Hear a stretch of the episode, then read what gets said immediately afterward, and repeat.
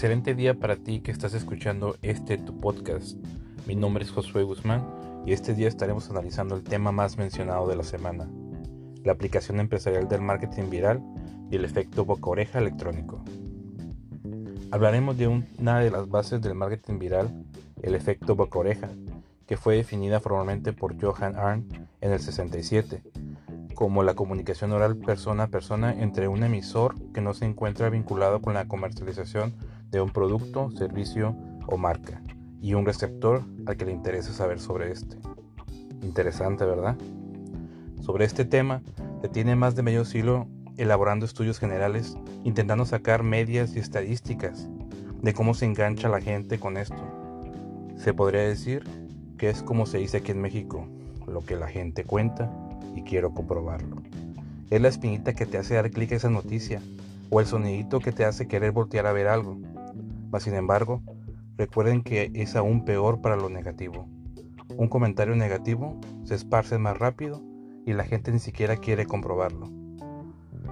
A finales de los años 90, las nuevas formas de comunicación online llevaron al nacimiento del fenómeno del boca oreja o boca oreja online, algunas personas como Richard Schindler estudiaron el tema y el porqué de su éxito, ya que con la llegada del Internet se volvió más influyente que la radio y la televisión.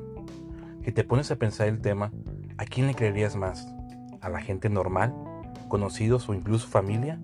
¿O alguien que tu cerebro te está diciendo desde el principio que le pagan por decir algo?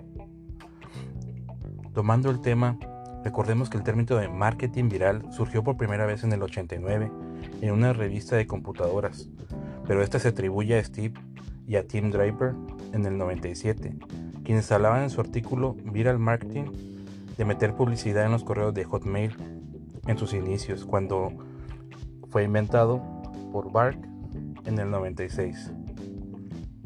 Estos metían publicidad en sus correos para que compraran sus productos.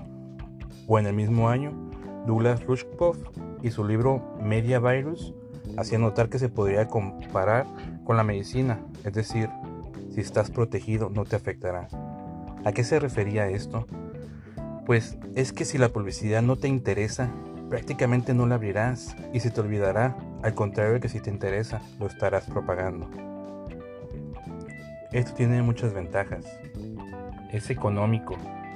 ¿Por qué? Porque prácticamente es un, un archivo que puedes mandar y se vuelve pues viral.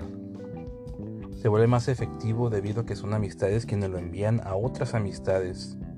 Y la cantidad de gente que recibe el mensaje depende de la gente que esté mandándolo y mandándolo y mandándolo. Tiene sus desventajas. Tienes poco tiempo de control y administración del mensaje. Así como que se modifique al final el punto del mensaje que tú estarías enviando. Bueno, esto ha sido por el tema de hoy.